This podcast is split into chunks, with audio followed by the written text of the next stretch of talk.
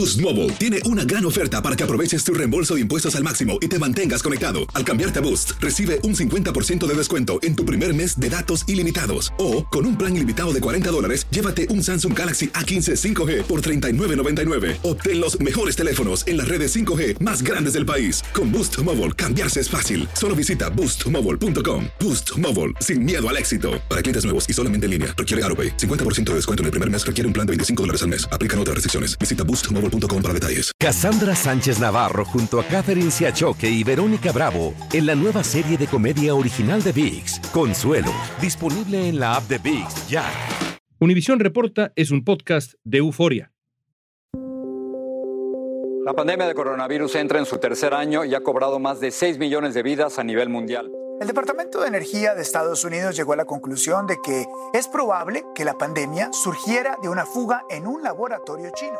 El Departamento de Energía de Estados Unidos dio nueva información sobre el origen de la pandemia y aún no está claro cómo comenzó todo. It's not racist at all, no, not at all. It comes from China. It comes from China. Eso es lo que decía el presidente y es lo mismo que hoy dice este reporte. Las especulaciones están a la orden del día y muchas dudas siguen en el aire. Y tres años después nos seguimos preguntando de dónde surgió este virus.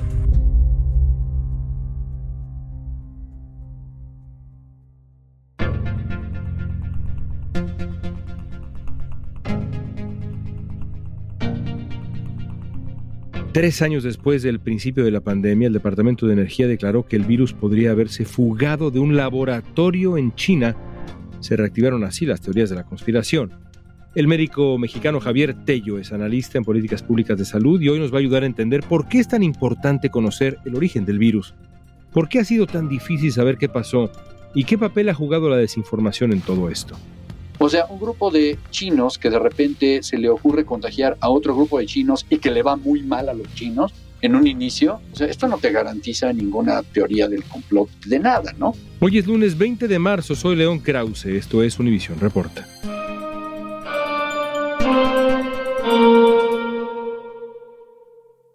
Es un gusto como siempre saludarte.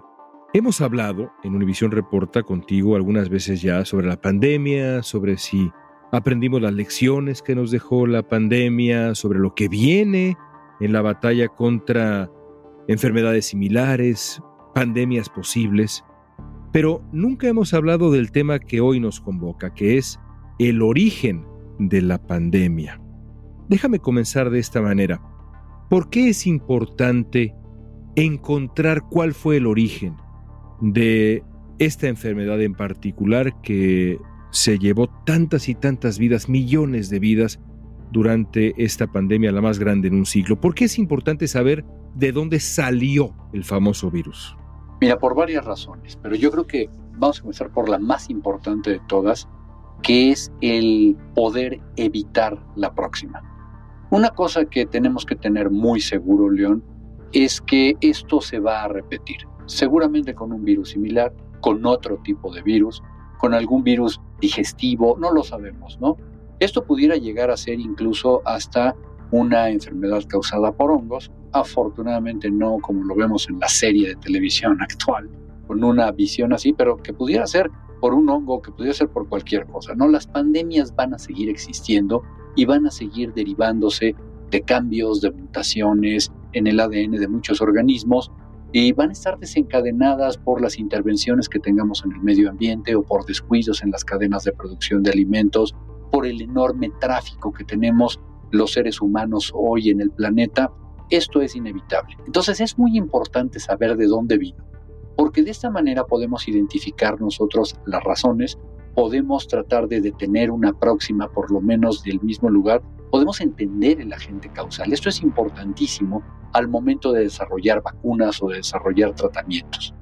Repasaba para este episodio, la preparación rumbo a este episodio, las teorías que se manejaron en el pasado antes de hablar de esta que nos tiene hoy conversando. Y bueno, recuerdo que durante buena parte de la pandemia, la teoría más aceptada tenía que ver con una suerte de contagio ocurrido si mal no recuerdo, en uno de estos mercados caóticos en donde esta especie convive con esta otra especie, los llamados wet markets, no sé exactamente cuál es la traducción al español.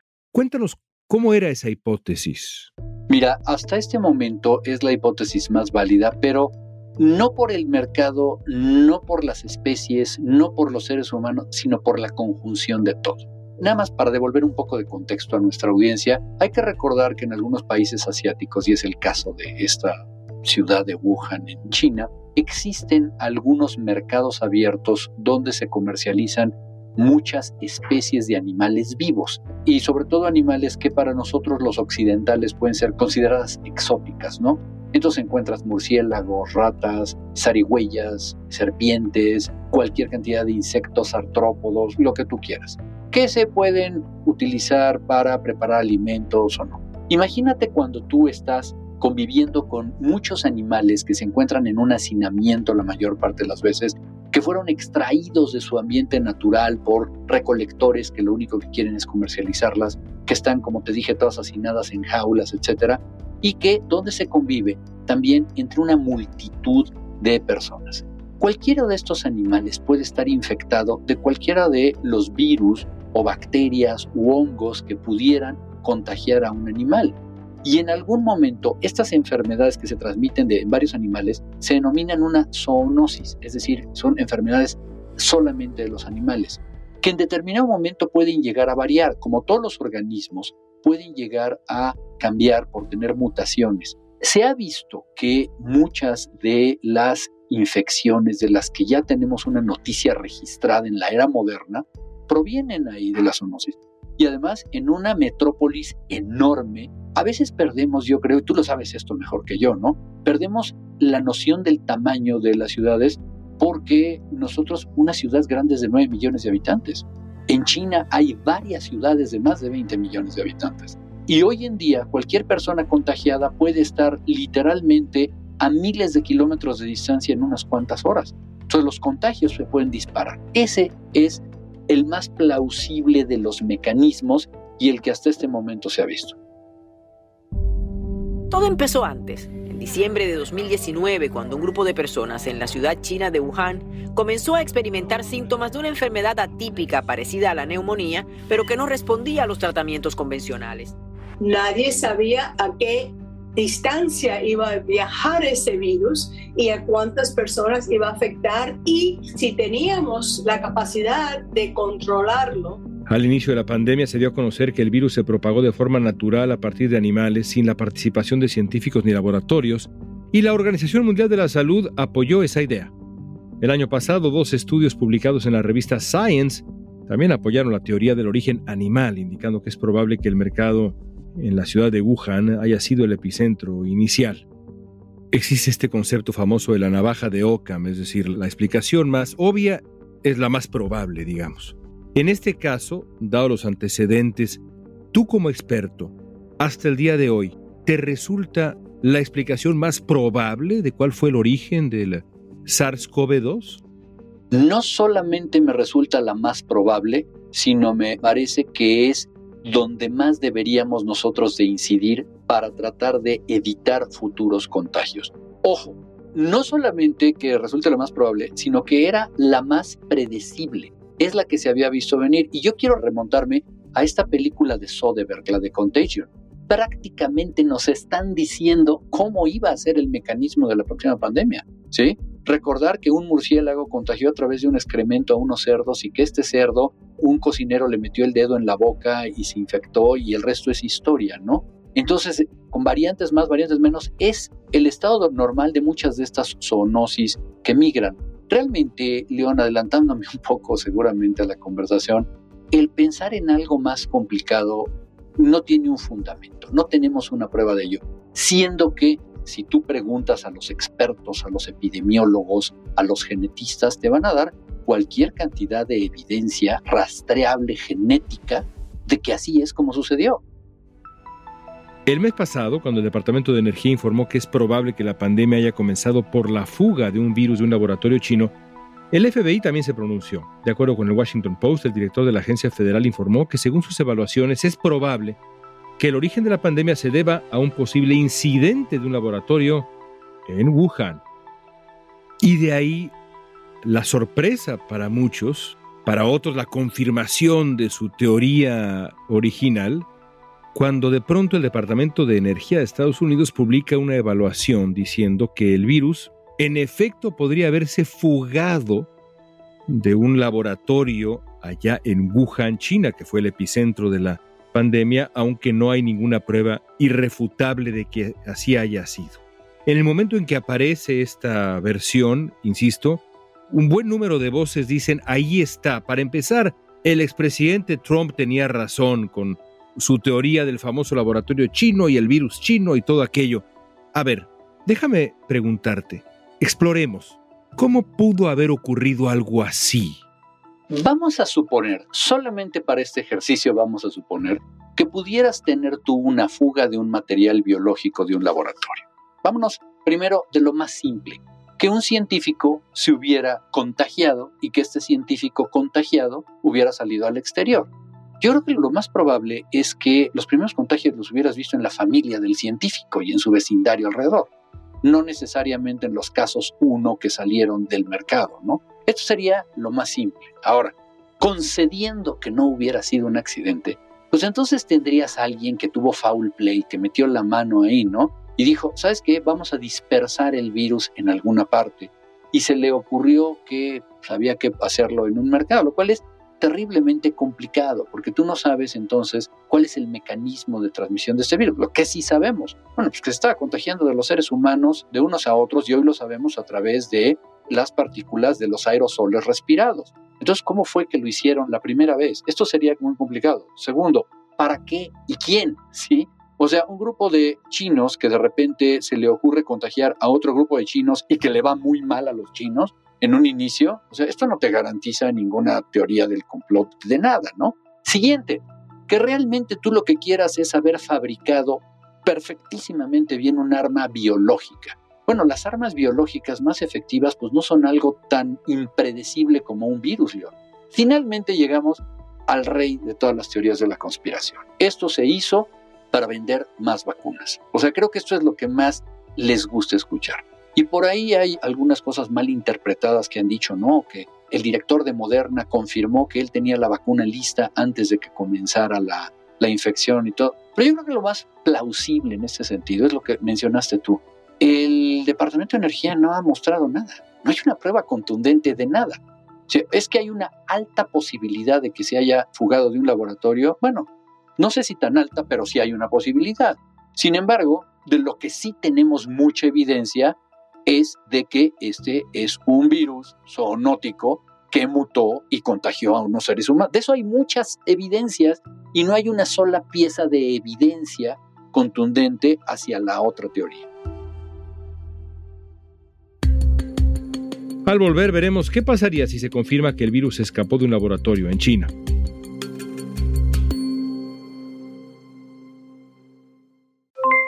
Aloha mamá, ¿dónde andas? Seguro de compras. Tengo mucho que contarte. Hawái es increíble. He estado de un lado a otro con mi unidad. Todos son súper talentosos. Ya reparamos otro helicóptero Blackhawk y oficialmente formamos nuestro equipo de fútbol. Para la próxima te cuento cómo voy con el surf y me cuentas qué te pareció el podcast que te compartí, ¿ok? Te quiero mucho. Be All You Can Be, visitando goarmy.com diagonal español. Cassandra Sánchez Navarro junto a Catherine Siachoque y Verónica Bravo en la nueva serie de comedia original de VIX, Consuelo, disponible en la app de VIX ya. Estamos platicando con el doctor Javier Tello sobre el origen del COVID. Evidentemente el gobierno chino reaccionó con furia después de esta teoría que declara que la pandemia llegó y comenzó en Wuhan de esta manera, como ya decíamos, la portavoz del Ministerio de Exteriores de China, Mao Ning, dijo lo siguiente, voy a citar, la politización del tema del rastreo del virus no difamará a China, sino que solo dañará la propia credibilidad de Estados Unidos.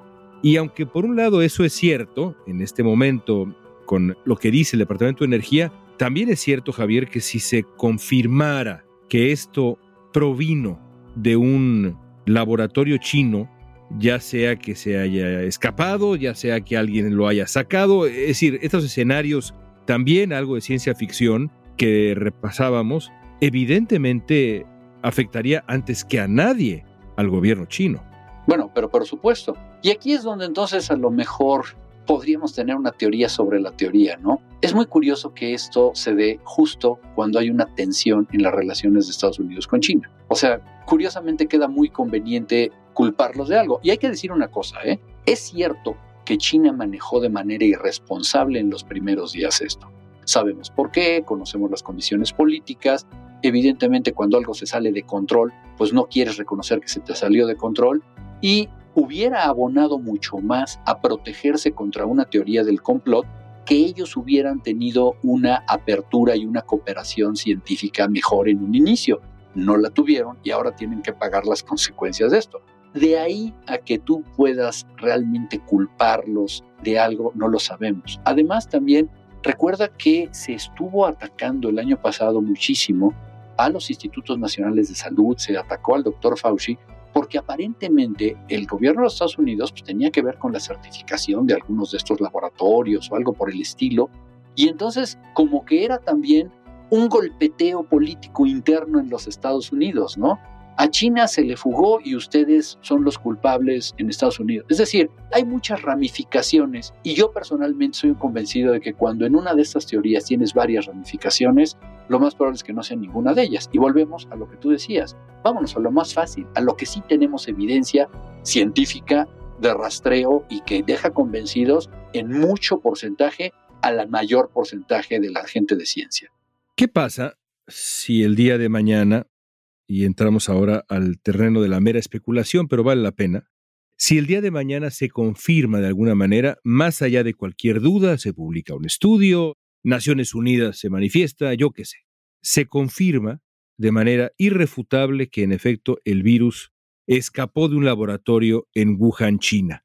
¿Cómo cambia para los expertos el proceso de preparación rumbo a la siguiente pandemia? ¿Cambia en algo no necesariamente, porque los modelos pandémicos, como yo te platiqué, y de epidemiología siguen siendo la misma preparación, o sea, siguen teniendo la misma preparación. Tú tienes que buscar primero que nada cuál fue el origen y luego cuáles fueron los vectores y cuáles fueron los casos y hacer la contención y todo.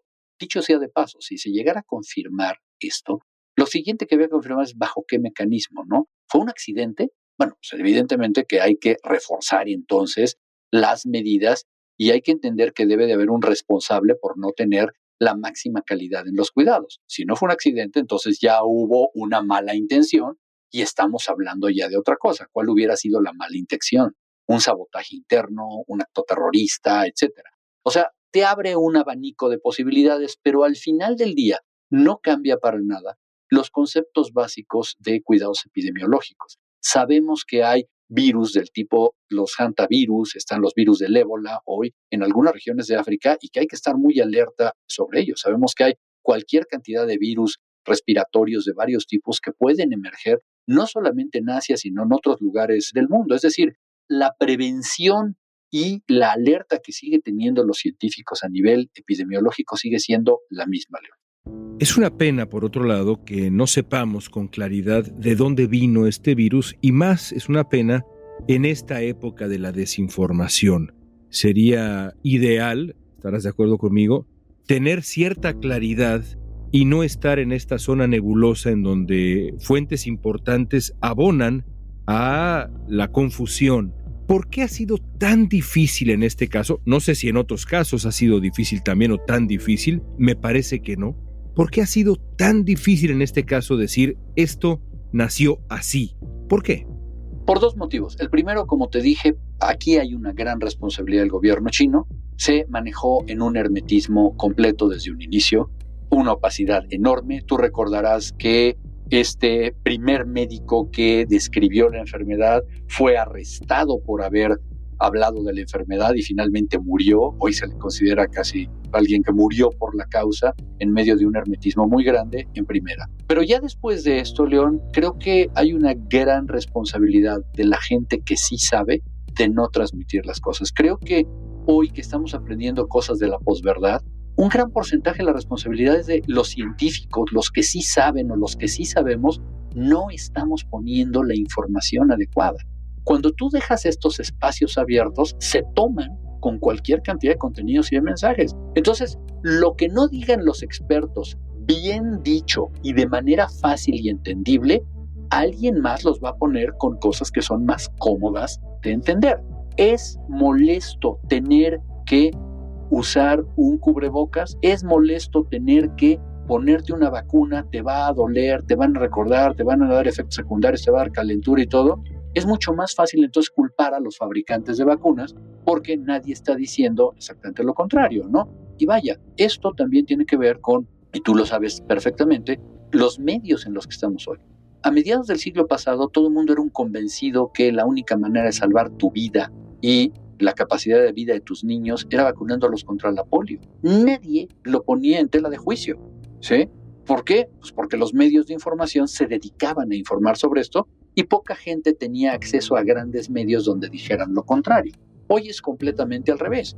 Hoy tenemos una gran cantidad de información con opinólogos, con gente que desvía mucha información, muchos de ellos que tienen una agenda personalísima de interés político, pseudocientífico, comercial, etcétera, y lamentablemente vemos que las autoridades no están hablando de esto. Bueno, sencillamente hay que medir cuánto más se ha comentado esta última teoría de la fuga del laboratorio chino a que hayamos nosotros recibido la información clara por parte de agencias gubernamentales sobre cómo es que se desata una pandemia.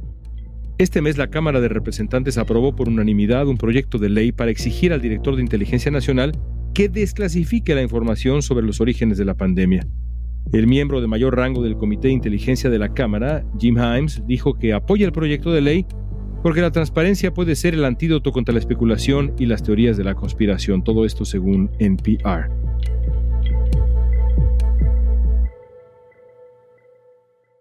Finalmente el COVID ha comenzado a darnos una especie de tregua, sigue ahí afuera y aún debemos cuidarnos, pero cada vez conocemos mejor al enemigo. Y para muchos expertos de salud, el COVID pasó a la etapa endémica.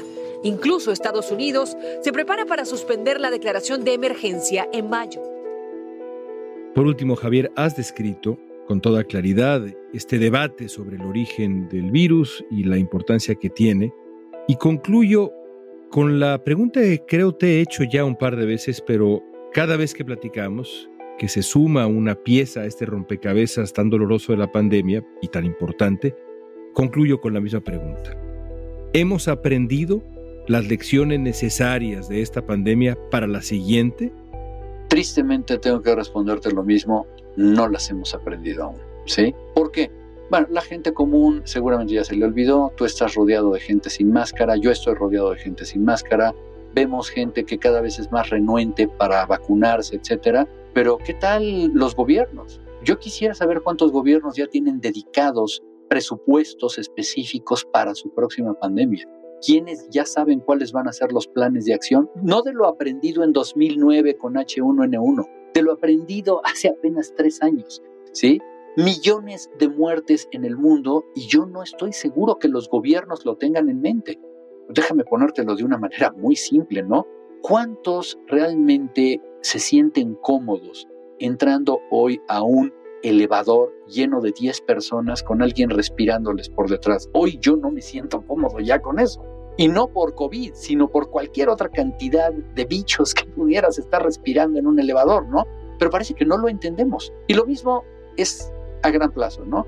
Tenemos las instalaciones para responder a una emergencia médica, tenemos y estamos desarrollando vacunas, estamos invirtiendo en investigación y desarrollo, estamos creando más especialistas en epidemiología que hablen, por cierto, más allá de su política y que hablen desde el punto de vista de cómo salvar vidas humanas. Aprendimos dolorosamente que, por lo menos en este virus y de este tipo de patógeno, necesitabas invertir mucho en salvar vidas con unidades de cuidados intensivos carísimas, con médicos muy especializados, con cuidados de enfermería de primer nivel, ¿los tenemos ya listos para la pandemia que venga el año que entra?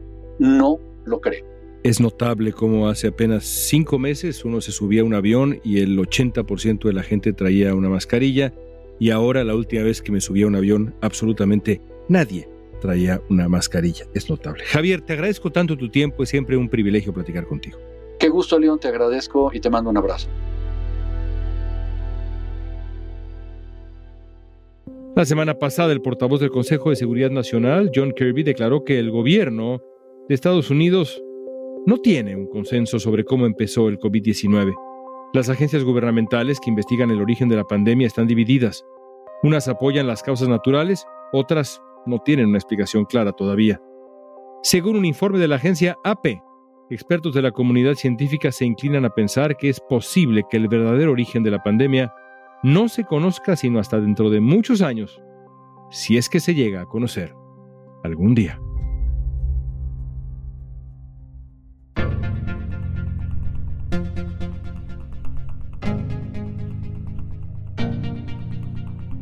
Esta pregunta es para ti, con lo que tú sabes, desde tu posición, ¿cuál es el origen del COVID? Usa la etiqueta Univisión Reporta en redes sociales, danos tu opinión en Facebook, Instagram, Twitter o TikTok. Escuchaste Univisión Reporta. Si te gustó este episodio, síguenos y compártelo con otros. En la producción ejecutiva, Olivia Liendo. Producción de contenido, Mili Supan. Asistencia de producción, Natalia López y Waleska Mansi. Booking, Soía González. Música original de Carlos Jorge García, Luis Daniel González y Jorge González. Soy León Krause, gracias por escuchar Univisión Reporta.